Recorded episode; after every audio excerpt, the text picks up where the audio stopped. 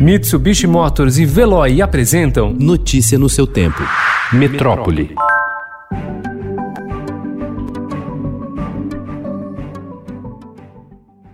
Investigação da Polícia Civil de São Paulo identificou atividades de um ramo do primeiro comando da capital cujo nível de organização e penetração no poder público é semelhante ao das máfias italianas. Ela mostra que bandidos da facção não só dominaram o setor de saúde de uma cidade da Grande São Paulo, como também comandavam a coleta de lixo. E assim fraudavam licitações, empregavam seus protegidos no governo, ameaçavam concorrentes e até desviavam medicamentos comprados pelo município para misturar a cocaína vendida pelo grupo.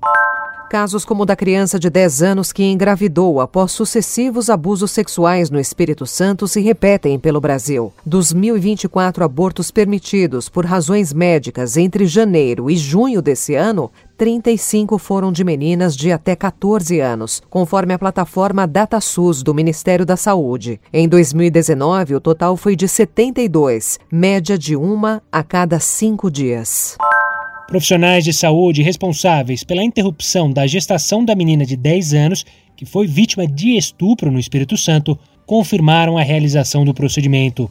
A menina foi transferida de São Mateus, no norte do Espírito Santo, para o Recife após decisão do juiz Antônio Moreira Fernandes, da Vara da Infância e da Juventude do município onde ela mora. Desde domingo, a menina está internada no Centro Integrado de Saúde Amauri de Medeiros, que fica no bairro de Encruzilhada. Ao longo do dia, diversas pessoas se manifestaram a favor e contra o procedimento.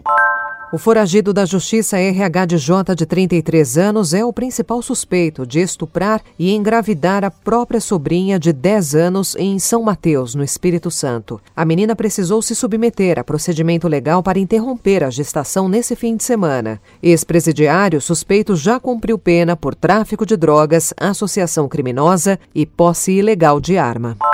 Aprovado em 2012 como um marco para ambientalistas e ruralistas do país, o Código Florestal esbarra em questionamentos jurídicos para ser aplicado na prática. O Ministério da Agricultura tem trabalhado contra o que chama de revisionismo da lei que determina como se dão a exploração das terras e a preservação das áreas verdes do país. Para o órgão, essa batalha judicial pode minar a capacidade de implementação das normas do Código. Enquanto o estado de São Paulo se aproxima dos 30 mil óbitos pela Covid-19, um muro em uma das ruas do complexo do Hospital das Clínicas, na capital paulista, ganha uma nova homenagem aos profissionais da saúde que têm lutado na linha de frente contra a pandemia. O artista Valdir Grisolha, morador da favela de Água Vermelha, na Zona Leste, é o responsável pelo grafite, que levou 30 dias entre a concepção e a pintura, finalizada no dia 1 de agosto.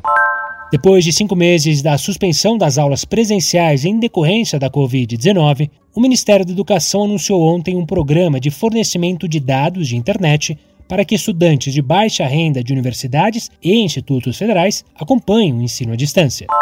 A Universidade de São Paulo passou a permitir o retorno presencial de atividades de pesquisa e a volta de até 30% dos funcionários técnico-administrativos nos campos da capital paulista. A permissão, válida a partir desta segunda-feira, na maior universidade do país, faz parte de um plano de retomada das atividades presenciais a que o Estado teve acesso. A volta gradual da USP será realizada em cinco etapas. Só na última, prevista para o ano que vem, estudantes de graduação e pós-graduação graduação poderão voltar a ter aulas teóricas presenciais. Notícia no seu tempo. Oferecimento: Mitsubishi Motors e Veloy. Se precisar sair, vá de Veloy e passe direto por pedágios e estacionamentos. Aproveite as 12 mensalidades grátis. Peça agora em veloy.com.br e receba seu adesivo em até 5 dias úteis. Veloy, piscou, passou.